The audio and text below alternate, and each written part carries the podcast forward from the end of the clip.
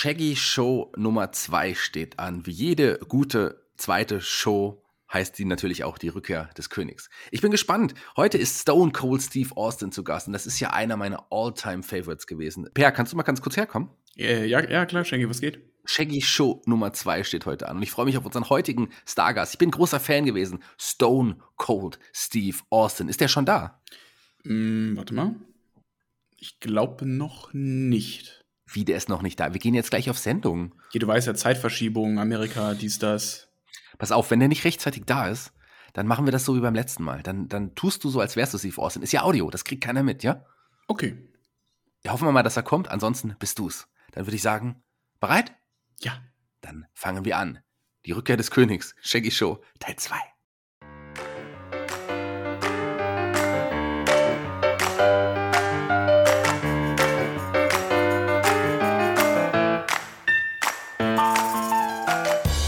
Hallo und herzlich willkommen. Das hier ist die Shaggy Show. Let's talk about Wrestling. Und jetzt begrüßt euren Gastgeber, Shaggy Schwarz.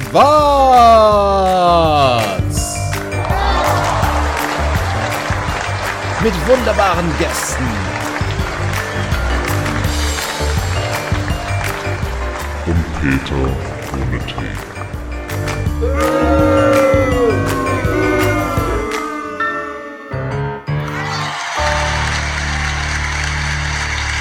Hallo und herzlich willkommen. Wir sind zurück zur Shaggy Show. Nach dem großartigen Feedback vor zwei Wochen, nach der großartigen Show vor zwei Wochen, ihr habt sie geliebt, ihr habt sie gehört, sind wir wieder da. Shaggy Show Nummer zwei ist am Start. Ich bin nicht alleine, denn die, was wäre die Shaggy Show ohne Shaggy Schwarz? Und den Per. Hallo Per. Hey Shaggy, einen wunderschönen guten Tag.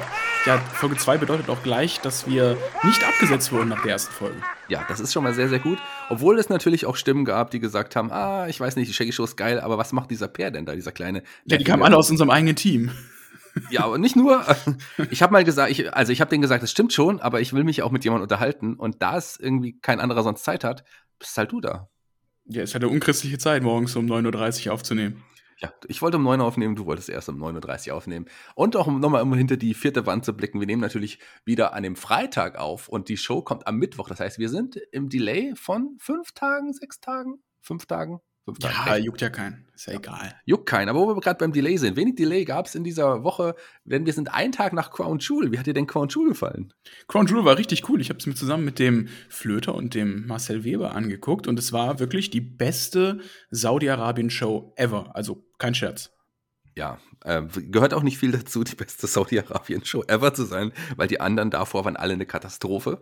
Ähm, das kann man schon mal so sagen. Aber trotzdem, ihr habt euch echt angeschaut. Habt ihr, ihr habt aber auch Spaß gehabt wahrscheinlich, oder? Wir hatten wirklich viel Spaß. Also auch die Card war ja echtes Mania-Kaliber, muss man ja. einfach mal so gesagt haben. Du hattest dann den Good Feel Moment noch für die Saudis mit Mansour drin und ähm, auch das Main Event mit Brock Lesnar gegen Reigns. Das war, hat sich einfach Big Time angefühlt und das war besser als mancher WWE Pay-per-View in Amerika dieses Jahr. Ja, das kann möglicherweise sein. Brock und Roman wird also in die nächste Runde auch gehen, so wie man nach dem Finish gesehen hat, oder? Das geht weiter.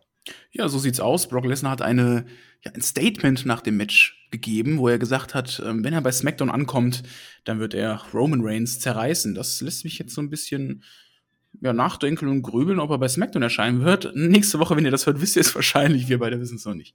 Wir werden sehen, ob er da sein wird. Wir werden sehen, ob die Wrestler auch alle zeitlich äh, es geschafft haben, mit dem Flug wieder zurückzukommen. Das wissen wir natürlich auch noch nicht. Ähm, ich, ich finde ja, also ich sage ja manchmal, logisches Booking, vorhersehbares Booking ist manchmal gar nicht so schlimm, wenn man es richtig macht. Ähm, aber trotz allem hatte man hier beim King of the Ring und auch beim Queen's Crown Tournament die zwei logischen Gewinner. Als man das, das Tableau gesehen hat, hat man gesagt, da gewinnen bestimmt Xavier Woods und Selina Vega, oder? Was? Ja. Niemand hätte auf Shayna Baszler getippt. Ich meine, das ist ein Geek. So. Ähm, fangen wir mal mit Selina Vega an. Selina Vega? Das sind ihre einzigen Siege, die sie, glaube ich, in den letzten 15 Jahren bei der WWE gehabt hat. Waren die in dem Turnier, oder? Ja, ich wurde, ich wurde gestern noch mal korrigiert von Marcel. Ich habe das Gleiche nämlich auch gedacht. Mir wurde dann aber erzählt, sie hat ein einziges Match äh, vor dem Turnier noch gewonnen. Ja, das ist aber auch voll. Aber sieben egal. vorher verloren. Ja, also mit der konnte man tatsächlich nicht rechnen. Eine, eine, eine Doudrop, eine Piper Niven, die bekommt ja auch so einen kleinen Push. Eine Shayna Baszler hat einen großen Push bekommen. Eine Selina Vega gewinnt am Ende dieses Turnier. Das war schon überraschend, oder? Ja, das war sehr, sehr überraschend. Hätte niemals auf Selina Vega getippt. Für mich, äh, ja, sie kann nicht viel im Ring, muss man einfach mal so geradeaus sagen. Sie ist da jetzt nicht äh, eine der besten Midcard-Wrestlerinnen, muss man auch mal dazu sagen, dass nur Midcard-Wrestlerinnen angetreten sind. Ja. Ähm, die, die um den Titel antreten, das sind einfach die Top-Notch-Wrestlerinnen. Ja, WWE aktuell hat eine Bianca Belair, Becky Lynch, äh, Charlotte Flair, Sasha Banks. Danach ist halt erstmal eine große Lücke, aber trotzdem auch aus Midcard-Sicht hättest du äh, definitiv andere Leute als Selina Vega gewinnen lassen können, wie eine Shayna Baszler zum Beispiel. Das wäre eigentlich die beste Variante gewesen. Und du machst ja auch das zum ersten Mal, dieses Turnier, von daher verstehe ich es auch einfach nicht. Und jemand, der übrigens viel im Ring kann, der ein wirklich talentierter Wrestler ist, ein sehr guter Wrestler, hat das äh, King of the Ring Turnier gewonnen. Trotz allem sehr überraschend, finde ich, im Finale. Xavier Woods, äh, was sagst du dazu? Ja, jetzt hat jeder von The New Day seinen Feel-Good-Moment bekommen. Big E ist WWE-Champion, Kofi Kingston war WWE-Champion, jetzt ist äh, Xavier Woods King of the Ring. Und hast du, ich weiß nicht, ob du das gehört hast, aber er hat gesagt, that's for Breeze. Er hat seinen alten Freund, seinen besten Freund Tyler Breeze geholt. Das fand ich dann schon ganz cool, so ein kleines Easter Egg noch äh, nach dem Match. Und ja, ähm, er als Sieger ist ähm, aus storytechnischer Sicht völlig okay, weil es auch so als sein Traum angeteased wurde. Ähm, gut, Finn Bella hätte als Prinz auch funktioniert, ne? vom Prinz zum König hätte man ja auch irgendwie erzählen können. Ja, aber das ist natürlich jetzt das geringere Übel, wenn man auf das Queen's Crown Tournament schaut. Ja, aber trotzdem, ich bin gespannt, wie es da weitergeht. Also wir, wir wissen es ja noch nicht. Ähm, da, da, wird man ja sicherlich noch Ideen haben oder man redet einfach gar nicht mehr drüber und Xavier kommt mit der Krone oder auch gar nicht mehr. Das werden wir auf jeden Fall auch sehen. Ich würde gerne über einen Wrestler sprechen, ähm, der mir sehr, sehr zusagt. Der wäre fast für mich Wrestler der Woche geworden, aber das äh, hat er nicht ganz geschafft. Aber der hat einen, einen äh, Vertrag unterzeichnet bei AEW. Jemand, dem die Zukunft gehört, jemand, den ich wirklich sehr hoch einschätze. Ich glaube, das könnte jemand sein, den man in zehn Jahren im gleichen Atemzug mit einem Brian Danielson nennen würde. Ich spreche von Daniel, Daniel Garcia. Wie findest du den? Der hat jetzt schon sich öfters bei Dynamite mal beweisen dürfen und, und ich fand es absehbar, dass er auch am Ende dann äh, ja jetzt hier den Vertrag bei AEW bekommt. Der hat schon in der Indie-Szene ziemlich ziemlich gute Leistung erbracht und ich gönn's dem Jungen und das ist wirklich jemand, der jetzt auch von 0 auf 100 bei AEW reingekommen ist. Und wie du es auch schon gesagt hattest, in Zukunft kann ich mir den als einen der äh, größeren Stars bei AEW auch vorstellen. Ja, wirklich großes Talent, tolle Matches abgeliefert. Gerade das Match mit, mit äh, CM Punk war herausragend. Also bis dato CM Punks bestes Match, wie ich finde. Äh, und hier seine Kombination mit äh, 2.0, die gefällt mir natürlich als Everrise-Fan auch sehr, sehr, sehr. Also ich Everrise will never rise. Ja. Ich finde, er hat doch äh, äh, Rise Forever heißt es. Ähm, so, deswegen, ah, okay. ich finde es super. Also ich freue mich sehr, dass es, dass man dieses Talent jetzt hat, dass man ihn regelmäßiger sieht, dass man jetzt auch wahrscheinlich noch mal größere andere Stories mit ihm vorhat. Also da hat man wirklich auch wieder ein Talent, den man bestimmt auch jetzt schon in einem Atemzug mit so Leuten wie einem ähm, Ricky Starks, einem ja, Sammy Guevara vielleicht noch nicht im gleichen Atemzug, aber der wird in, in, in diese Riege aufsteigen. Das ist ein junger Wilder, dem gehört die Zukunft, ganz sicher. Wo wir gerade bei Zukunft sind, äh, wie, wie läuft es aktuell bei NXT? Was passiert denn da? Du, keine Ahnung. Ja. Gar nicht geschaut? Nee. Also Braun Breaker ist immer noch krass. Ja. Es gibt eine neue Titelmusik jetzt von Braun Breaker. Ja. Weißt du, wie die geht? Nee. I'm going to Braun Break, Break, Braun Break, Break your heart. Das ist ein Witz, oder? Das ist die Titelmusik von, von Braun Breaker. Na, das glaube ich Die nicht. echte. Doch, die echte. Ähm, da geht es auf jeden Fall weiter im NXT. Äh, Titelwechsel ähm, hatten wir. Wir hatten ja, wirklich die neuen Gesichter haben sich alle gezeigt. Manche mehr schlecht als recht. Manche, wir haben Point Breaker ja schon angesprochen, der hat ja auch schon eine Zukunft. Aber da sind auch einige andere dabei, wo er dir nicht sagen muss, die gehören nicht ins Fernsehen. Also, ich bin, sehe das. Wer, wer, wer von denen gehört nicht ins Fernsehen? Einige. Lash zum Legend Beispiel? zum Beispiel, dieses komische Mafia-Gimmick, was aus den 90ern entsprungen ja, ist. Ja, aber irgendwie finde ich das ganz cool. Also, das ist doch mal was anderes, als was du sonst so im Entertainment-Wrestling-Bereich hast. Du hast wirklich ja, eine Art Comic-Charaktere oder Seriencharaktere. Du hast dann so einen Hinterwäldler, du hast einen Mafia-Boss, du hast ähm, Braun Breaker als äh, starken, großen Mann, dann hast du hier diese, diese klassischen ja, Wrestler mit, äh, mit den Creed Brothers. Also, das sind doch eigentlich schon interessante Charaktere dabei. Klar, rusht man ziemlich nach vorne mit dem, was man erzählen will und äh, bringt jede Woche irgendeinen neuen Typen mit ins Geschehen rein, aber an sich äh, wird's nicht langweilig. Ja, aber ich finde, man sollte zumindest mal so ein bisschen auch auf Leute setzen, die ja, die im Ring was können. Und das sind die Leute meiner Meinung nach nicht. Also zum Teil. Also, die sind noch nicht so weit, um im Ring was zu können, finde ich. Ist halt wirklich so. Doch, da sind Ui. einige dabei. das sind wirklich einige dabei, die es noch nicht so können. In deiner eigenen Show ausgebuht werden, das muss man erstmal schaffen, Shaggy. Nee, die haben dich ausgebucht. Nee. Weil du wieder hier im Bademantel sitzt. Warum Nein, ich sitze diesmal nämlich nicht im Bademantel hier. Ich dachte, das wäre dein Gimmick hier für die Shows. Ja, aber doch nicht heute. Naja, warum? Keine Lust. Na gut. Aber ich habe noch ein paar. hör mal, Ich habe noch ein Thema angesprochen, was wirklich ein großes Wrestling-Thema auch in dieser Woche war. Das würde ich gerne nochmal ansprechen. Ich weiß nicht ganz genau, ob du das verfolgst, aber der G1 Climax ist zu Ende gegangen. Mit, leider mit einer Verletzung von Kota Ibushi. Äh, vielleicht äh, kein schöner Schlusspunkt am Ende. Aber äh, Kazuchika Okada, der Sieger, äh, der hier als Sieger hervorgegangen ist. Tolles Turnier, tolles äh, G1 Climax in diesem Jahr mit herausragenden Darstellungen von so Leuten wie Zack Saber Jr., der übrigens am Ende nochmal ähm, dieses große Match mit Shibata, der seine Rückkehr gefeiert hat. Kennt sich in Japan gar nicht so aus, oder? Ich gucke kein Indie-Catch. Ne, ist kein Indie-Catch, ist auf jeden Fall wrestlerisch, ja, mit da, eigentlich das Beste, was man so sehen kann. Das Ja, definitiv. Aber Jeff Cobb, mich, mich reizt Japan nicht so richtig. Ja. aber musst du mal wirklich schauen. Gerade Wrestle Kingdom steht ja wieder vor der Tür. Da mal reinschauen, weil dir würde das sicherlich Wrestle Kingdom total gefallen. Jeff Cobbs Darstellung war auch fantastisch. Der ist, hat einen, ja, der hat den Raketenrucksack angeschnallt bekommen. Der wird auf jeden Fall bei Wrestle Kingdom auch eine große Rolle spielen. Tanahashi, Kenta haben sich jetzt nochmal miteinander angelegt. Also ich bin sehr zufrieden mit dem G1 Climax in diesem Jahr. Hat mir total Spaß gemacht. Das freut mich, wenn es dir Spaß gemacht hat, Shaggy. Ja, müsstest, müsstest du auch mal verfolgen. Ja, der Fünf-Sterne-Chris versucht mich schon immer davon zu überzeugen, dass ich auch mal mir New Japan Pro Wrestling angucke, aber bis jetzt hat er es noch nicht so richtig geschafft. Ja, vielleicht schaffe ich das ja mal. Aber was ich schaffen würde, ich habe nämlich heute, heute mal für heute eine neue Rubrik mitgebracht. Ähm, Eine ein neue? Wrest ja, Let's Talk About Wrestling. Wir sollten ja auch ein bisschen so Wrestling-Report, äh, die Shows ein bisschen. Das war ja immer so schön, wenn wir über, die, über NXT gesprochen haben. Deswegen würde ich gerne einen Wrestling-Report heute machen. Einen kurzen, denn wir sprechen über Main Event. Hast du diese Woche WWE Main Event gesehen? Na klar, wenn ich. Pass auf, ich nenne dir die zwei Matches, die stattgefunden Ja. haben. Und äh, du sa- sagst mir was über das Standing der Wrestler. Jukula gegen Akira Tosawa. Ging es um den 24-7 Championship? Davon ist, von den beiden ist keiner 24-7 Champion. Ach so, okay. Noch nicht, aber sie rennen noch fleißig.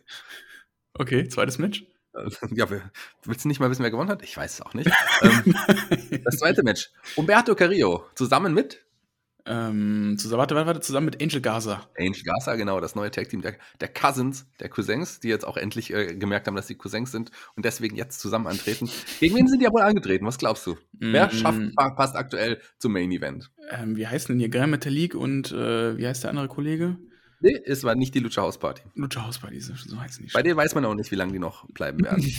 nee, ähm, es sind zwei Leute, die man eigentlich vielleicht auch woanders sehen könnte. Jemand, der regelmäßig bei Main Event ist, war dabei. Und zwar Ricochet. Ricochet. Oh, okay. Ricochet. Und der hat einen Tag Team Partner, der es jetzt neu versucht beim Main Event, der jetzt da durchstarten will in Richtung Main Event. Okay.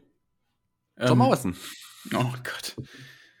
Ja. Das, das war der Main Event. Garza, Carrillo, Ricochet und Morrison. Klingt für mich auf dem Papier wie ein gutes Match, was bei AEW sicherlich sehr gut wäre, was bei der WWE natürlich der Main Event von Main Event ist. ja, toller Name eigentlich auch dieser Show. Toller Name dieser Show. Aber kommen wir zu einem unserer, zu einer unserer Lieblingsrubriken. Die erste Rubrik heute. Das aktuelle Thema der Woche. Und das aktuelle Thema der Woche hat uns heute niemand Geringeres mitgebracht. Ich bin schon gespannt. Ich weiß es wirklich nicht, als der Peer. Ja, ich habe ein Thema mitgebracht und ähm, das ist wirklich sehr, sehr aktuell. Es geht um Ratings. Ich weiß nicht, wie viel du Ratings ähm, verfolgst, aber ähm, gerade ja, ist auch so ein kleiner Mini-Raw ausgebrochen. Also es gab ja viel mehr Diskussionen jetzt auch um die Ratings. Ähm, SmackDown lief auf FS1 und ähm, Rampage hatte also eigentlich die Chance, auch SmackDown zu schlagen, weil die Quoten ja bei, auf FS1 ähm, deutlich geringer sind als jetzt bei ähm, Fox auf dem Sender, wo SmackDown normalerweise läuft. Und Tony Khan, der wurde auf Twitter, ich weiß nicht, ob du das gesehen hast, ein bisschen lauter und stielte auch gegen WWE und hat auch so ein paar Kampfansagen gebracht. Und da würde ich dich einfach mal fragen, glaubst du, da bricht jetzt doch langsam so ein kleiner Company War aus? Oder meinst du, Tony Khan ist einfach schon ein bisschen zu voreilig und der sollte doch noch mal ein bisschen runterkommen und gucken, was er dann am Ende des Tages sagt? Na, er ist ja auch zuerst angegangen worden. Er hat ja quasi das auch dann ta- tatsächlich nur erwidert. Also klar, ist es, äh, wäre es eine Möglichkeit gewesen. Ich habe nicht damit gerechnet, dass, dass man in den, in den Gesamtquoten mit Rampage SmackDown schlagen kann. Da liegen da einfach noch Welten dazwischen. Das muss man ganz ehrlich sagen. Aber was die, die wirklich essentielle ähm, Zielgruppe der Zielgruppe, ja. Hauptzielgruppe, was sind die? 14 bis 49? Nein, 19 bis 18 Ja, bis 49. 18 bis 14. die, die werberelevante 14er. Ähm, Müssen wir mal ja, Tobi kauft, fragen. Kauft Zigaretten.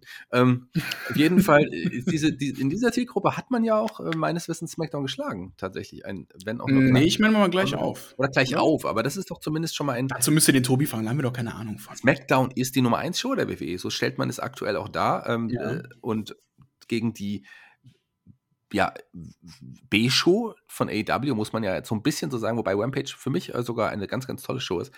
Also ich finde schon, dass man das schon als kleinen Erfolg werten kann. Insgesamt, und, insgesamt sorry, gehen die Quoten ja überall auch so ein bisschen zurück gerade wieder. Ja, also, wir, sind jetzt, wir sind jetzt langsam im Herbstloch angekommen. Ja. Wobei Rampage diesmal noch mal mehr Einschaltquote hatte als im im, äh, in der Folge davor, in der Woche davor. Mhm. Und man hat ja hier aber auch großes Line-up aufgefahren. Selbst in der, in der Buy-In-Show, wenn man sie so nennen will, auf YouTube, hat man mit äh, Suzuki und, und äh, Brian Danielson wirklich was aufgefahren. Oder Brian Danielson, sagt der liebe David übrigens immer von Headlock, dem Pro-Wrestling-Podcast. Finde ich auch sehr, sehr cool. Hört da auch mal rein. Ähm, jedenfalls finde ich, dass, dass man da wirklich ein großes Line-up aufgefahren hat. Und generell auch die Geschichte mit hier ähm, America's Top Team finde ich fantastisch. Also ich fand The Rampage deutlich interessanter als, als SmackDown. Ja, man muss dazu ja auch sagen, dass SmackDown ja diesmal eine halbe Stunde länger lief. Hm. Ohne Werbung. Parallel. Ohne Werbung. Ja. Parallel dazu. Und daraufhin hat dann ein Tony Khan erstmal diese kostenlose aber, Show auf YouTube. Ja, du sagst aber, als SmackDown ist natürlich die definitive A-Show von WWE aktuell. Du hast da Roman Reigns im Kader, was wer einfach der Top-Notch-Star aktuell bei WWE ist. Und äh, ja, wenn die jetzt wieder auf ihren alten Sendeplatz wechseln, dann wird die Quote auch wieder über die zwei Millionen geben. Meine Frage ist eher an dich: Glaubst du, wie lange oder wie lange glaubst du, dauert es, bis AEW in die Nähe von WWE kommt? Oder kommen sie überhaupt irgendwann in die Nähe von der WWE mit den Quoten? Ich glaube, das wird noch dauern. Ich glaube schon, wenn, dann muss man auch tatsächlich Dynamite-Quoten äh, herziehen und nicht die, die Rampage-Quoten. Die werden immer weit unter denen von Dynamite liegen. Hm, wer weiß, wie Rampage irgendwann auch zweistündig geht, ob Rampage eine andere Bedeutung noch letzten Endes bekommt. Klar, man sagt nicht, dass es die B-Show ist. Man baut da auch coole hm. Sachen auf, aber. Genau, also es ist eigentlich auch keine B-Show. Wenn du nee. hast einen CM Punk, der seine meisten Matches bis jetzt bei Rampage gewrestelt hat, zum Beispiel. Ne? Und du hast immer wichtige Segmente auch bei Rampage, die die Storyline im gesamten AEW-Kosmos auch voranbringen. Ja, aber es ist trotzdem auch die Quoten gesehen, der Sendeplatz gesehen, natürlich die Show, die weniger Aufmerksamkeit generiert. Das muss man ganz ehrlich so sagen. Das ist halt auch so. Ja, klar. Und ähm, da schauen wir mal, wie, ich glaube, es wird noch dauern, bis man sich da wirklich mit Quoten messen kann, wenn überhaupt ähm, AEW an diese Quoten rankommt. Wenn die WE weiter ihr, ihr, ihren Stiefel durchzieht, den sie aktuell durchziehen, könnte es schneller gehen. Aber ich glaube, eigentlich ist das, was man, äh, was man anschauen soll, die sind die wirklich in der Haupt, in der werberelevanten Zielgruppe. Weil ich glaube, die Ü60-Leute äh, schauen halt einfach weiter WWE. Für die ist dieses andere Wrestling-Stil auch nichts. Und ich kann das auch verstehen. Also ich finde es ja auch gut, dass es so viele verschiedene Stile auch letzten Endes gibt und jeder das suchen kann, was er will. Die WWE fährt immer noch immer mehr ihren Schuh. Die sind ein bisschen weggegangen von diesem Indie, ähm, von diesen Indie-Anleihen, die man ja hatte eine Zeit, man hat es ja probiert, man hat es vor allem bei NXT probiert, mhm. aber auch mhm. im Hauptkader so ein bisschen. Das ist aber nicht äh, der WWE-Stil. Man will da die großen, muskulösen Männer gegeneinander wresteln lassen. Und dann soll das halt auch so sein, solange Vince McMahon das will. Ich habe damit überhaupt kein Problem. Ich, äh, ich persönlich mag AEW mehr, schaue AEW lieber, weil mir auch da das, der Wrestling-Stil zusagt, mhm. die Darstellung der Charaktere, das Booking deutlich mehr zusagt. Aber wenn jemand WWE mehr mag, dann ist es so. Dann verstehe ich es nicht, aber dann kann er das doch machen. Wenn du auch die Richtung jetzt von NXT nochmal betrachtest, glaube ich auch, dass die beiden Produkte AEW und WWE sich auch in Zukunft weiter auseinander entfernen werden, weil beide werden in eine ganz andere Richtung gehen. WWE wird weiterhin sein Entertainment-Programm beibehalten. Sieht man jetzt an den Charakteren, die man ja eben bei NXT aufbaut fürs Main-Roster. Das sind ja wirklich Comic-Charakter, kann man sagen. Und beim, bei AEW wird es deutlich mehr auf Wrestling fokussiert sein. Das, das kann man einfach mal so festhalten. Aber Shaggy, da haben wir jetzt lang genug drüber geredet. Ich möchte mal ganz kurz anmerken, hier, du hattest doch letzte Woche Geburtstag, also wenn ja. die Leute das jetzt hören. Und da würde ich einfach nochmal hier öffentlich dir gerne sagen, herzlichen Glückwunsch zum 24. Geburtstag, lieber Shaggy. Dankeschön, vielen, vielen Dank. Endlich 24, endlich kann ich Alkohol trinken in Zypern. Ähm, kommen wir zum nächsten Thema, der Wrestler der Woche. Wrestler der Woche, Wrestler in der Woche. Ich habe jemanden mitgebracht, über den ich gar nicht so viel reden möchte, weil du gar nicht so viel über den sagen kannst. Ich habe es auch ah. schon so ein bisschen angedeutet. Der Gewinner des G1 Climax, Kazuchika Okada. Für mich natürlich, wobei ich ein großer Kota Ibushi-Fan bin, das ist ja, wenn vielleicht sogar einer meiner Lieblingswrestler war eine Zeit sogar mein Lieblingswrestler Ibushi. Der hat sich im Match, im Finale leider wohl wieder verletzt. Der hat auch eine große Verletzungssorge. Aber generell Okada wirklich natürlich der Top-Mann, wenn nicht sogar der beste und interessanteste Wrestler der Welt. Ich glaube, das kann man, kann man über, über, über Okada auf jeden Fall sagen. Und der ist der Gewinner vom G1 Climax, wird bei Wrestle Kingdom auf wohl äh, Shingo Takagi treffen. Das ist ein Match, was ich sehen möchte. Ein Match, auf das ich wirklich heiß bin. Da freue ich mich schon sehr drauf. Du nicht so, aber glaub mir, das Match wird fantastisch. Ja, doch, Okada sagt mir natürlich auch etwas. also die Matches gegen Omega, die, die muss man, glaube ich, auch als nicht-New Japan Pro Wrestling-Fan gesehen haben. Ähm, interessant, dass das dein Wrestler der Woche ist. Hätte ich jetzt nicht so gedacht. Ja, ich hätte, wollte eigentlich Daniel Garcia nehmen, aber nachdem hm. äh, dieses Climax, äh, ich dieses Finale auch so fantastisch fand, war mir klar, das muss auf jeden Fall Okada sein. Der ist wieder da, der ist wieder zurück. Es ist klar, die, die, der sichere Weg, den jetzt zu nehmen. Aber ähm, ich hätte mich über Jeff Cobb sehr gefreut. Ich hätte mich über Zack Saber sehr gefreut als Sieger. Aber ich finde diesen Weg auch sehr, sehr gut. Okada, Tagagi, das will ich sehen. Wer ist denn dein Wrestler, Wrestler in der Woche? Mein Wrestler der Woche ist Edge. Der Rated R Superstar. Okay. Und das äh, basiert aber auch einfach auf der, ähm, ja, auf dem Match, den er, das er bei Crown Jewel hatte, äh, vergangene Woche ähm, gegen Seth Rollins im Hell in a Cell. Und das hat mir nochmal gezeigt, der Mann kann einfach wirklich top Matches immer noch worken. Der ist jetzt auch schon ein älteres Semester und der ist aber trotzdem im besten Shape seines Lebens. Genau, da müssen wir auch mal applaudieren für Edge. Ja, und kann man, kann man auch zu, zu Recht. Meine Katze macht gerade im Hintergrund auch Quatsch. Ihr seht ihr, liebes Publikum, für die, die äh, gerade zuschauen, das sind die wenigsten. Das ist, aber die haben jetzt gerade meine Katze hier vor der Kamera rumhüpfen sehen. Ja, Edge äh, hat auf jeden Fall, da hast du vollkommen recht. Der hat eine, äh, der hat, der ist äh, jemand, der, glaube ich, eine wichtige Rolle spielen kann zukünftig noch. Obwohl er auch schon im höheren Alter ist und noch älter aussieht, als er ist. Ich glaube gerade so, man muss, glaube ich, ich würde diesen Weg jetzt gehen und ihn wieder Heel turnen. Weil so ein Heel, der, der könnte äh, wow, sehr, sehr gut tun. Ja, so ein Heal ähm, könnte Raw wirklich äh, gut tun. Ich erinnere nur an die Zeit 2010 zurück. Da war Edge ja auch bei Raw aktiv, beziehungsweise 2009 als Heal und ähm, hat auch echt, echt gute Matches gewirkt. Und äh, ja, der ist immer noch richtig gut. Ich würde sagen, wirklich, der ist muskulös im besten Shape seines Lebens. Von daher, ähm, ja, der ist, bietet so einen großen Mehrwert und ist für mich eine der Legenden, die noch in den Ring steigen. Definitiv der beste von denen. Ja, äh, weiß nicht, ob er in der Shape seines Lebens ist, das würde ich mal bezweifeln, aber er ist auf jeden naja, Fall. Naja, ich, mein, ich sag jetzt ja körperlich von seinen Muskeln her. Also, wenn du mal seine, seinen Körper vergleichst mit äh, von damals, der hat ordentlich Muskeln aufgebaut. Der wirkt deutlich breiter als früher, finde ich. Was passiert in deinem Hintergrund eigentlich bei dir gerade? Ja, die reißen meine Booty ab, ich weiß es auch nicht. Nee, ist, das, ist das jetzt der, der Schornsteinfeger, von dem du mir erzählt hast? Ja, genau, das ist der Schornsteinfeger, richtig. Also, weil ja, es ist wirklich so, dass bei, bei, bei dem lieben PR im Hintergrund gewerkelt wird. Also, wenn ihr da ein bisschen Krach hört, dann ist es überhaupt nicht schlimm. Ähm, ich freue mich übrigens sehr auf unseren Stargast heute, Steve Austin. Der ist noch nicht da. Ähm, aber ich freue mich schon sehr drauf. Das wird auf jeden Fall ein ganz, ganz tolles Interview. Aber ich habe auch noch eine Rubrik mitgebracht. Und zwar, meine Rubrik heißt natürlich das Klassik-Thema der Woche. Und da habe ich eine Geschichte, das war weit vor deiner Zeit, aber für mich eine sehr beeindruckende Zeit. In den ersten Jahren ist was Großes passiert. Damals gab es in den Fernsehshows immer nur diese, die Jobber-Matches. Ich weiß nicht, ob mhm. du dich daran noch so erinnerst. Da gab es wirklich die Matches, wo ähm, die Superstars sich in den normalen TV-Shows präsentiert haben und immer gegen Jobber gekämpft haben. Mhm. Wenn man Glück hatte, gab es mal so jemanden wie ein, ein Barry Horowitz, der ein Edeljobber war, oder der Brooklyn Brawler, der dann äh, zwar auch verloren hat, aber der konnte ein bisschen Gegenwehr leisten. Und es gab zu der Zeit einen, einen großen Wrestler, der, der Razor Ramon hieß der. Razor Ramon und den kennen wir als Scott Hall dann später noch.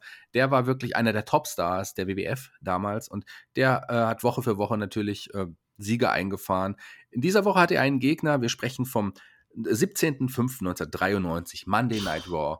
Sein Gegner war ein Wrestler, der hieß Kid. Der hat in den letzten Wochen schon äh, äh sein, den, sich hinlegen müssen für Doink the Clown. Ich glaube ähm, auch noch für, für Mr. Hughes und solche, solche Wrestler, die damals aufgetreten sind. Also ein, ein, quasi ein Jobber.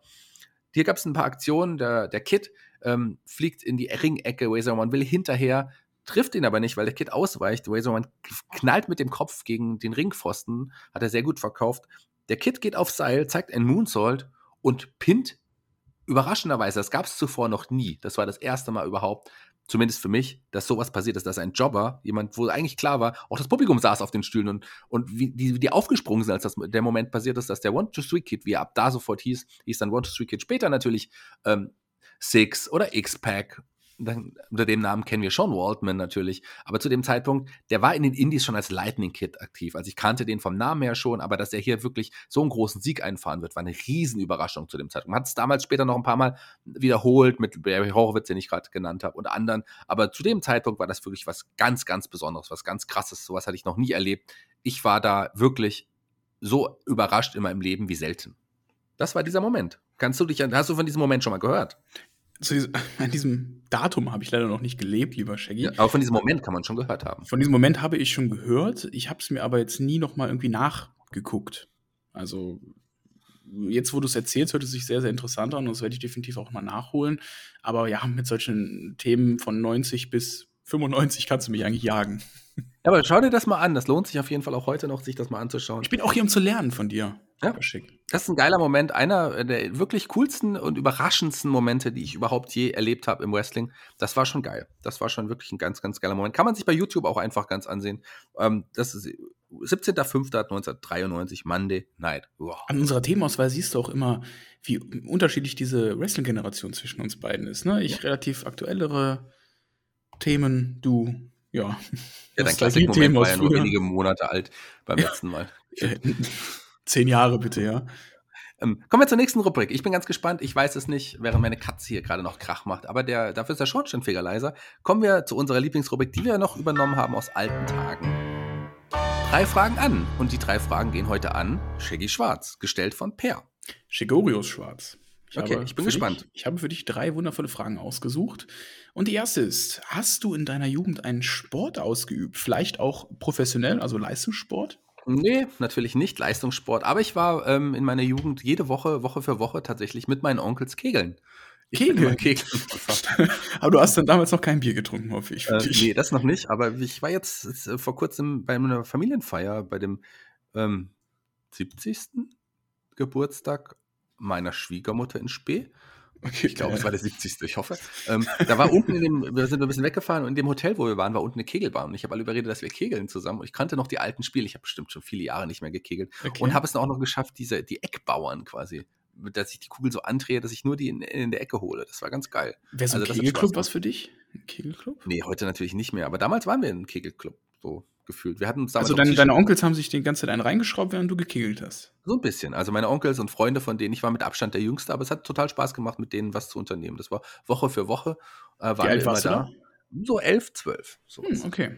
So also alt wie ich jetzt bin. Ja, und ich war tatsächlich auch jetzt äh, wieder bei einer Familienfeier ähm, vor ein paar Wochen bei dem 50. Geburtstag von dem Cousin meiner Freundin. Und okay. das war genau in diesem, in diesem, in diesem, in diesem Landgasthof, wo wir früher mhm. mal gekegelt haben. Da bin ich mal runter, habe mir die Kegelbahn noch angeschaut. Die sind okay. noch so wie damals. Auch kommt du und deine Freundin aus der gleichen Gegend? Die kommt nicht weit von hier. Also die mhm. kommt aus einem, aus einem kleineren Ort in der Nähe von Fulda. Interessant. Ja gut, ähm, das ist mir auch wieder ein Fakt, den ich jetzt nicht über dich wusste. Du bist also ein Kegeltalent. Sonst noch ein Sport, Turnen, Fußball. Ich war mal auf einer Wrestling-Schule, das habe ich mal ach, Ach, du warst wirklich mal auf der Wrestling-Schule? Ja, ja, ich war wirklich auf der Wrestling-Schule. Wie lange hast du gewrestelt? Ich habe gar, ich habe nur trainiert dort und habe es aber nie so wirklich äh, dann langfristig verfolgt. Also ich habe ein paar Monate damit trainiert, hab, mir war aber auch immer schon ähm, das Aufwärmen viel zu viel am Anfang. dann dachte sie am Ende, ich spreche lieber darüber, als es selber zu machen. Ja, ich habe dann eher mehr für so ein Magazin äh, geschrieben, dann als dann selber in der Schule dann zu sein und habe mich dann eher für die für die ähm, ja für die Damen interessiert, die damit trainiert haben, als für die, das Training selber. Ja, wir wissen ja, jeder, der einen Sport äh, nicht gut ausüben kann, der wird am Ende Journalist. Zweite Frage. Welcher ist dein Lieblings-Championship? Und du darfst jetzt auch alte Belts mit reinnehmen, die neuen Belts, AEW, Impact, WWE. Welcher Belt, Championship-Belt, ist so dein abs absoluter Lieblingsbelt? Ich glaube, da habe ich zwei. Okay. Da kann ich schwer unterscheiden. Es ist auf jeden Fall der, der alte ähm, Winged äh, Eagle, der alte WWF-Champion-Gürtel, den er dann einen Steve Austin später auch noch hatte. Also das war noch diese alte Variante. Den fand ich ganz, ganz toll. Das war lange natürlich mein Lieblingsbelt. Aber ich mag auch, auch weil ich auch damit eher angefangen habe, den alten NWA-Belt, der dann später der WCW-Belt war und später auch noch der, der ähm, zweite World-Title bei SmackDown oder Raw, je nachdem, wo der gerade war. Dieser alte goldene, der große goldene Gürtel. Ich glaube, der ist sogar mein Lieblingsgürtel of all time. Ich finde den SmackDown Tag Team Championship ganz cool. Das ist okay. Dritte Frage. Ich habe ja gedacht, du, bei dir wär's der Divas Championship Gürtel. Der war, also, der war echt eigentlich ganz hübsch so. Nee. Ja, aber guck mal, wenn du wirklich Divas, also du hast eine Divas Division und kommentierst auch das Wort Diva, dafür hat er doch perfekt gepasst. So ein naja, Schmetterling, ging so. Rosa. Bist wirklich, bist wirklich ein Divas-Fan gewesen, oder? Ja. Wir waren hübsche, hübsche Damen dabei. Na gut. Dritte Frage. Ja. Wer war, als du jünger warst, dein großes Vorbild? Ähm, Meinst du jetzt im Wrestling oder meinst du jetzt. Generell, allgemein. Also ich habe ja jetzt Vorbilder, ist ja jetzt echt schwierig, da wirklich ein Vorbild in jüngeren Tagen, gerade weiß ich nicht, ob ich da wirklich ein Vorbild hatte. Also ich bin ja ein großer ähm, Horst Brack, der Bestrafer-Fan gewesen. Den fand ich als Jugendlicher richtig, richtig cool. Ähm, ich mochte natürlich dann auch früher dann ein paar Comedians, die ich, äh, die ich toll fand. Aber ich glaube so, wenn ich ein Vorbild nenne, der kam dann auch relativ früh, ähm, ist vielleicht aus heutiger Sicht immer noch so eine Art Vorbild, ist es, glaube ich, tatsächlich Andy Kaufman. Andy Kaufman ist, weiß nicht, ob du den kennst. Kennst du den? Ich keinen von deinen genannten kannte ich. Andy Kaufman, Andy Kaufman ist ähm, ein Comedian gewesen, sehr umstritten in Amerika. Gibt übrigens eine tolle Verfilmung, Man on the Moon, ähm, mit Jim Carrey in der Hauptrolle, ähm, der wirklich abstrusen Comedy gemacht hat, der äh, bei Leuten sehr beliebt war, aber dann nicht immer das gemacht hat, was die Leute wollten und auch sehr oft Leute geprankt hat. Und vor allem ist er ja auch dafür seine große Fehde mit Jerry the King Lawler bekannt, weil er dann plötzlich angefangen hat, gegen Frauen zu wresteln. Und ähm, das ist auch ein wichtiger Teil des Films Man on the Moon. Schaut euch den an. Wunderbarer, wunderbarer Film. Da lernt ihr mehr über den Charakter Andy Kaufman kennen. Und der ist, glaube ich, für mich einfach auch, weil er Comedian ist und eine Verbindung zum Wrestling hatte, glaube ich, mein großes Vorbild gewesen lange Zeit. Und ich habe auch einige für früher äh, auf der Bühne einige Sachen von ihm, von ihm adaptiert, quasi auch so äh, ähnlich, nicht natürlich nicht geklaut, aber Sachen ähnlich ähm, gemacht wie er auf der Bühne, bevor ich das zum reinen Impro gekommen bin. Was ich jetzt noch ganz kurz, was mir jetzt eingefallen ist, wie war eigentlich deine erste Live-Show? Die war super. Also ich bin relativ zufrieden. Ich selber würde mir wahrscheinlich eine 3 Minus oder sowas geben. Oh, okay. Ja, aber einfach auch, weil man dann selbstkritisch ist. Ich habe die einzelnen Dinge deutlich alles schon besser mal gespielt als, als jetzt da an dem Abend. Aber so, was so den runden Rahmen angeht und auch das Feedback, war das herausragend, muss ich sagen. Also ich habe Standing Ovations bekommen, fast ausverkauft, das Haus. Zugabe gespielt? Ähm, Zugabe tatsächlich, also nicht wirklich eine Zugabe, ich habe dann noch längere Danksagungen und sowas noch, noch gehabt und habe hab tatsächlich ähm, von Leuten ein Feedback bekommen, dass es die sowas Cooles noch nie gesehen haben. Gerade auch Impro fremdes Publikum da war. Also insgesamt war die äh, Live-Show wirklich, wirklich cool. Ich bin zufrieden. Die nächste wird kommen. Ähm, ich, da bin ich, dabei. Mal, da bin ich, ich dabei. Aber erstmal mein Duo-Programm. Ich habe ja noch mit einer, mit einer wunderbaren jungen Spielerin aus der Nähe von Hamburg, der wunderbaren Jelena Koshani, ein Impro-Duo, Hey Boy, Hey Girl. Da steht die, die Premiere jetzt im April an. Das cool. ist erstmal so der nächste Punkt. Und ich fange ja an jetzt auch zum Zeitpunkt der Ausstrahlung, hat es schon gestartet, äh, ja, zu unterrichten. Ich habe ja jetzt eine Impro-Kurse, die ich gebe. Mhm. Ähm, Jugendkurs, der geht am 26. Oktober, also zum Zeitpunkt der Ausstrahlung gestern. Und ähm, Schnupperkurs mit, den, mit der Erwachsenengruppe und die startet dann richtig am 2. Ähm, November. Spielt sich auch alles in Fulda ab. Alles in Fulda erstmal. Ich werde irgendwann sicherlich auch mal, da spiele ich mit dem Gedanken, online auch mal wieder was machen. Ich habe mir mal überlegt, so einen Online-Schlagfertigkeitskurs vielleicht über einen Abend, vielleicht über vier Abende mal anzubieten. Bei sowas würde ich auf jeden Fall mitmachen. Aber tatsächlich rein für Wrestling-Fans. Oh, also okay. wirklich auf Wrestling-Fans bezogen. Ich muss das Konzept noch schreiben, aber ich würde mal von euch wissen, liebe, liebe Hörer, hättet ihr da Interesse? Werdet ihr dabei? Also ich meine, es würde was kosten, aber wenn ihr, hallo, wenn auch ihr die Chance habt, für dich ähm, auch, mhm. wenn ihr mhm. die Chance, also, könnt ich ja nicht, also du, bist ja auch ein Fan. Wir können die Chance. wir können die, die wir, wenn ihr, wenn ihr, wenn ihr Bock hättet, sowas zu machen, wirklich so ein Schlagfertigkeitskurs ähm, gepaart mit Impro-Spielen, den man online mal via Zoom macht, würde ich gerne anbieten. Wenn ihr Bock habt, da mitzumachen, sagt mal Bescheid. Dann würde ich tatsächlich mal sowas entwickeln und ähm, dann schauen wir mal, wann es da losgeht. Also ich hätte Bock drauf. Ich auch. Also auf sowas hätte ich wirklich Bock drauf. Ja, rein für Wrestling-Fans. Ich würde den mhm. da wirklich mit Wrestling-Bezügen irgendwie wegen füttern. Das wäre, glaube ich, ganz geil. Also, cool. schreibt mal. Okay. So, das war's, oder? Das waren die drei Fragen. Das waren die drei Fragen. Ja, super. Dann würde ich sagen, lieber, lieber ähm, Per, musst du dich jetzt zurückziehen? Ja, ich schaue mal Backstage nach, was der Schornsteinfeger macht, dass er nicht uns das Studio abreißt. Ganz genau. Und ich begrüße jetzt jemanden hier im Studio, bei dem ich sehr, sehr glücklich bin, dass er da ist. Herzlich willkommen hier im Studio. Stone Cold. Steve Austin. Jiggy, give me a hell yeah. Ja, wir werden das Interview heute auch in Deutsch führen, aufgrund, äh, weil viele unserer Hörer Deutsch ja jetzt nicht so, äh, Deutsch sehr gut können, aber Englisch nicht alle. Deswegen haben wir gedacht, wir machen das auf Deutsch. Habe ich richtig? Habe recht, lieber Steve? Ja, da hast du recht, denn ich bin auch zu 70 Prozent deutschsprachig.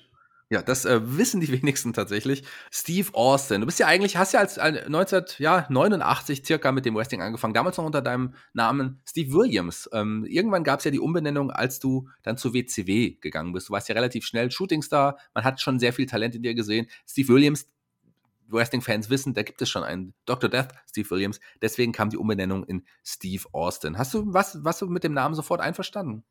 Ja, das ist ganz okay für mich gewesen. Ich meine, ich musste jetzt auch erstmal Fuß in der Szene fassen und da nimmt man natürlich auch die Vorschläge von den Verantwortlichen im Hintergrund an. Von daher war ich mit diesem Namen erstmal völlig zufrieden, denn äh, ja, ich hatte ja auch noch damals keine Glatze, wie es heute ist, sondern ich hatte auch, auch Haare auf dem Kopf. Das lange Haare sogar zu dem Zeitpunkt. Ja.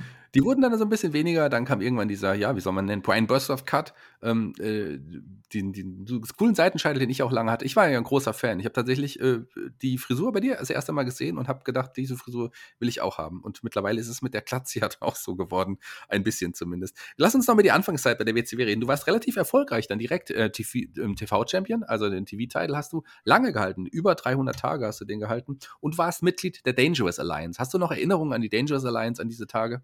Nein. Gerade so in der Zeit durftest du ja schon mit, mit dem Manager, äh, den man heute ja noch kennt, mit Paulie Dangerously, also Paul Heyman, der war ja euer Manager in der Gruppierung, mit dem hast du ja dann schon eng zusammenarbeiten können. Der hat damals schon das große Talent in dir gesehen, während andere bei der WCW wie ein Eric Bischoff das nicht gesehen haben. Warst du da, hatte ich das nicht so ein bisschen auch angefressen? Manchmal muss man im Leben auch mit Rückschlägen klarkommen, lieber Shaggy. Von daher ist das etwas, was im Leben halt passiert, aber meine Zeit ist dann ja auch gekommen. Von daher ist das auch okay gewesen im Rückblick. Ja. Aber anstatt dich weiter als Singles-Wrestler zu pushen, wo viele dich gesehen haben, für mich warst du damals schon, ich habe ja selten recht, aber in dem Fall hatte ich recht, ein äh, upcoming Superstar, weil ich habe wirklich sehr viel in dir gesehen. Aber man hat dich aus der Singles-Division rausgenommen und hat dich in die Tag-Team-Division gepackt. Wie war die Zeit damals für dich? Tag Team Wrestling war dann schon auch technisch gesehen für mich als äh, ehemaliger Singles-Wrestler eine Umstellung. Ich musste natürlich lernen, mit meinem Partner klarzukommen und mit ihm zusammen im Ring zu agieren. Aber das war auch eine Phase, die hat mir sehr, sehr viel Spaß gemacht in meiner Karriere. Von daher ähm, hat das auch ein, eine Daseinsberechtigung gehabt. Ihr wart ja sofort tatsächlich damals mein Lieblingstag-Team. Also meine beiden Lieblingswrestler zusammen. Die Hollywood Blondes. Ähm, wie viel standst du zu deinem Tag-Team-Partner? War ein netter Kerl. weißt du noch, wie er hieß? Nee. Also Brian Pillman und du, ähm, das war wirklich ein fantastisches Team. Die Hollywood Blondes, ich habe sie geliebt. Waren gar nicht so lange, wie man dachte, zusammen.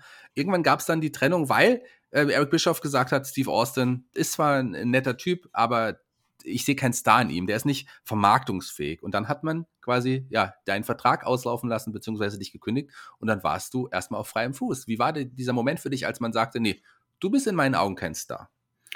Scheiße. Ich meine, wie, wie wäre es für dich, wenn dir jemand sagt, bei deinem Impro-Theater, lieber Shaggy, du kannst es nicht, du solltest lieber damit aufhören. Das ist doch wie ein Schlag ins Gesicht. Ja, das würde, glaube ich, auch keiner sagen. Da muss man ja dumm sein. Aber Eric Bischoff hat es zu dir gesagt. Und du bist dann erstmal zur ECW gegangen, hast dann einen kurzen Run gehabt. Und da kamen ja schon mal die ersten Grundzüge deines späteren Charakters Stone Cold durch. Wie war die ECW-Zeit für dich? Sehr schön. Kannst du dich da noch an bestimmte Momente erinnern, die, die du wirklich besonders fandest? Es war sehr extrem. Ja. Und auch irgendwelche Matches, die dir noch in Erinnerung geblieben sind? Zu extrem. Und dann gab es ja wirklich dann äh, den, der, dein Debüt quasi bei der WWF, bei der World Wrestling Federation, beziehungsweise später World Wrestling Entertainment. Du bist aber nicht als Steve Austin gekommen, sondern unter einem anderen Namen. Wie fandest du denn damals deinen Namen, den man dir gegeben hat? Ja, schlechter als Stone Cold Steve Austin. Ja, der Wingmaster. Du bist unter dem Namen Wingmaster für den Million Dollar Man angetreten, warst Million Dollar Champion und der Million Dollar Man dein Manager und Sprachrohr. Dabei, weil wissen wir aus heutiger Sicht, du kannst ja verdammt gut sprechen. Große Fehde mit Savio Vega damals. Dann am Ende gab es dann die Trennung und man wollte mit dir ähm, ja, neue Wege gehen. Die Gimmicks-Namen, die man dir vorgeschlagen hatte, die waren ja wirklich albern, oder? Weißt du noch, wie du zu Steve Austin, zu Stone Cold Steve Austin, zu dem Stone Cold gekommen bist? Nein, aber du wirst mir das bestimmt sagen. Ja, das war ja quasi eine Idee von dir und deiner damaligen Frau. Äh, ihr seid ja drauf gekommen, ähm, Stone Cold ist ein geiler Name. Der wurde dann übernommen und dann gab es natürlich den großen Wendepunkt King of the Ring 96. Weißt, kannst du dich noch daran erinnern? Das war der Startpunkt meiner Karriere bei WWF. Ich meine, wenn du mal siehst, wie King of the Ring damals noch, was für einen Stellenwert dieses Turnier damals hatte, und wenn du es jetzt vergleichst, was heute bei WWE abgeht, ähm, King of the Ring, wo einfach nur wild irgendwelche Namen zusammengewürfelt werden und der Sieger eigentlich gar keinen Mehrwert daraus zieht, war das damals schon echt ein tolles Turnier und hat mir sehr viel weitergeholfen. Ja, das war auf jeden Fall ein sehr, sehr, sehr, sehr ja, wrestlerisch vielleicht nicht, aber für dich auf jeden Fall ein wichtiges Turnier. Finale, der Sieg gegen Jake the Snake Roberts, der damals ja diesen, dieses christliche Gimmick hatte und daraus ist ja. Und nicht zu vergessen meine wundervolle Promo danach. Ja, genau, die ist ja dadurch entstanden. Awesome 316, I Just Kicked Your Ass und so weiter und so fort. Das kennen wir legendär. Und dann ging dein Siegeszug wirklich auch los. Dann kamen die großen Fäden. Große Fäde mit äh, Bret Hart. Wie, wie, war das, wie war die Geschichte Bret Hart für dich? Was sagst du? Was kannst du über den Charakter Bret Hart sagen? der Charakter Bret Hart, ja, das Wrestling hat dem Charakter sehr, sehr viel zu verdanken. Und ähm, das war für mich dann auch erstmal ein großer Schritt, gegen so einen großen Namen anzutreten. Und ich habe den guten Mann immer als guten Competitor in Erinnerung gehabt. Und äh, ja, es war eine schöne Zeit. Dann kamen ja die anderen großen Fäden. Ich will jetzt die beiden Namen nennen und du, du sagst mir kurz, was du zu dieser Geschichte, wie du die Fäden nochmal in Erinnerung hast. Gerade die Fäde mit äh, jemandem äh, wie Vince McMahon hat dich, glaube ich, zum Superstar gemacht. Ja, diese Fehde ging ja ewig mit Vince McMahon. Die hörte ja gar nicht auf. Ja, aber ohne diese Fehde wärst du, glaube ich, nie dieser Riesenstar geworden. Also klar, Nein. vorher Bret Hart, das war auch schon sehr wichtig. Ähm, aber jetzt hier Vince McMahon und Steve Austin, das war, glaube ich, der Grund des Siegeszuges äh, der WWF damals ich, gegen ich hatte, ich hatte halt auch schon damals eine gewisse Antipathie gegen den guten Vince McMahon. Von daher konnte ich diese Asozialität dann im TV auch endlich ausleben. Hm.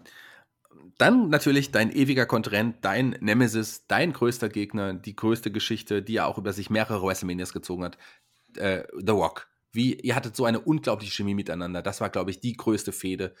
Ja, wenn nicht eine der größten Fäden im Wrestling-Business überhaupt, oder? Wie siehst du das? Ja, man muss auch einfach mal ehrlich sein. The Rock, der gute Train und ich, wir waren einfach damals auch die Besten am Mikrofon. Wir konnten am besten Geschichten erzählen und dadurch war einfach schon 90 Prozent der Chemie, die wir miteinander hatten, gegeben. Ja, das sieht das Publikum auch ganz, ganz genauso. Ähm, eine Sache müssen wir aber trotzdem nochmal ansprechen, weil danach ging es ja so ein bisschen bergab. Du, für dich gab es den Heel-Turn und ähm, die, die, ja, wie wir sie heute noch kennen, die Two-Man-Power-Trip. Wie war die Zeit in, in, diesem, ja, in diesem Team? Wie fandst du deinen Partner damals? Belastend. Hm. Ich spreche natürlich von äh, Triple H, ihr zwei zusammen. Das war schon eine seltsame Zeit. Das hat nicht so richtig funktioniert. Man hat es dann wieder probiert, dich nochmal anders zu drehen. Man hat dann damals dann noch ähm, dich wieder zurückbringen wollen auf die Face-Seite, die NWO kam, aber du hattest keinen Bock mehr und hast dann einfach auch gesagt, nee, ich will nicht mehr, ich werde die WWE jetzt erstmal ähm, verlassen und du wirst auch nicht mehr wresteln. Wie war diese Entscheidung damals zu sagen, ich höre auf? Irgendwann ist es halt auch einfach mal genug. Ich meine, du nimmst mit dem Wrestling deinen Körper ziemlich in Leidenschaft. Und deine Gesundheit ist das Wichtigste, was du hier hast in deinem Leben. Was bringt dir Geld, Ruhm und Fame, wenn du ja. am Ende Finde ich gut. Du hattest aber manchmal noch On-Air-Auftritte. Also man hat dich ja nochmal als On-Air-Charakter ja. gesehen. Aber gab es für dich nie den Moment zu sagen, ich will doch nochmal es nochmal versuchen, wie so viele andere. Und Shawn Michaels ist zurückgekommen. Und The Rock haben wir nochmal gesehen. Dich haben wir nie wieder im Ring gesehen. Außer als Special Referee beispielsweise bei dem legendären Match äh, mit Goldberg und Brock Lesnar. Aber ansonsten haben wir dich wenig. Oder bei Promos. Aber im Ring kämpfen haben wir dich nicht mehr gesehen. Shaggy, ich habe gemerkt, wie mein Körper sich erholt hat mit der hm. Zeit. Und diese Gesundheit von meinem Körper, die wollte ich einfach nicht nochmal aufs Spiel setzen. Hm. Und deshalb dann der Rücktritt final am Ende. Hell yeah. Wird es nochmal eine In-Ring-Rückkehr geben von Steve Austin? Ich denke, das kann ich ausschließen. And that's the bottom line, because Stone Cold said so. Ja, 2009 Hall of Fame-Aufnahme, auch ein sehr rührender Moment. Und äh, du hast ja wirklich eine Karriere im TV, aber auch in Filmen gemacht. Wie, wie, wie war der Umstieg vom Wrestling ins Fernsehen oder in den Film? Gar nicht so groß. Also ich habe auch da im Vorfeld mit meinem lieben Kollegen The Rock drüber gesprochen und äh, er hat mir da auch viele, viele Tipps gegeben. Von daher fiel es mir auch dann leichter, im, im Business Fuß zu fassen. Und mhm. ja, du spielst halt auch da eine Rolle. Deswegen unterscheidet sich das auch nicht so großartig. Okay, kann ich sehr, sehr gut verstehen. Hast du einen Lieblingsfilm, in dem du selber mitgespielt hast? Nein. Hast du einen Film, den du wenig gar nicht magst, wo du mitgespielt hast? Nein. Kannst du einen Film nennen, in dem du mitgespielt hast? Nein. Dann vielen Dank, dass du da warst. Stone Cold Steve Austin Gerne. hier zu Gast bei der Shaggy Show. Vielen Dank. Gerne. Danke. Bis zum nächsten Mal. Ciao, ciao. Ja, vielen Dank. Das war Stone Cold Steve Austin hier bei der Shaggy Show, bei der Rückkehr des Königs. Wer auch dabei war, war der liebe Per. Per, komm nochmal, verbeug dich nochmal vor dem Publikum. Danke, danke. Wo ist der Applaus? Ja, der Applaus. Der, warte, muss ich auch richtig verbeugen. Ach so, warte, so, okay. Verbeugst du dich? Ja. Hast du den Bademantel an? Nein. Ja. Oh. Oh. Ach so, ich sollte mich zum Publikum verbeugen ja. und nicht von ihm weg, damit die meinen Allerwertesten sehen. Genau, verbeuge dich nochmal vor. Aber dieser, dieser, dieser Stone Cold, der, der wirkte noch ein bisschen dementer als Goldberg letztes Mal. Nee, das war. Der Per versucht's doch. Hört doch mal auf, liebes Publikum. Also, wir sind am Ende der Show angekommen. Es war die Shaggy Show. Es hat wieder Spaß gemacht. Bis zum nächsten Mal. Ich bin Shaggy Schwarz. Das ist Peer. Wir sehen uns in zwei Wochen wieder oder hören uns, wenn es wieder heißt, die Shaggy Show. Bis dann. Bis dann. Ciao, ciao.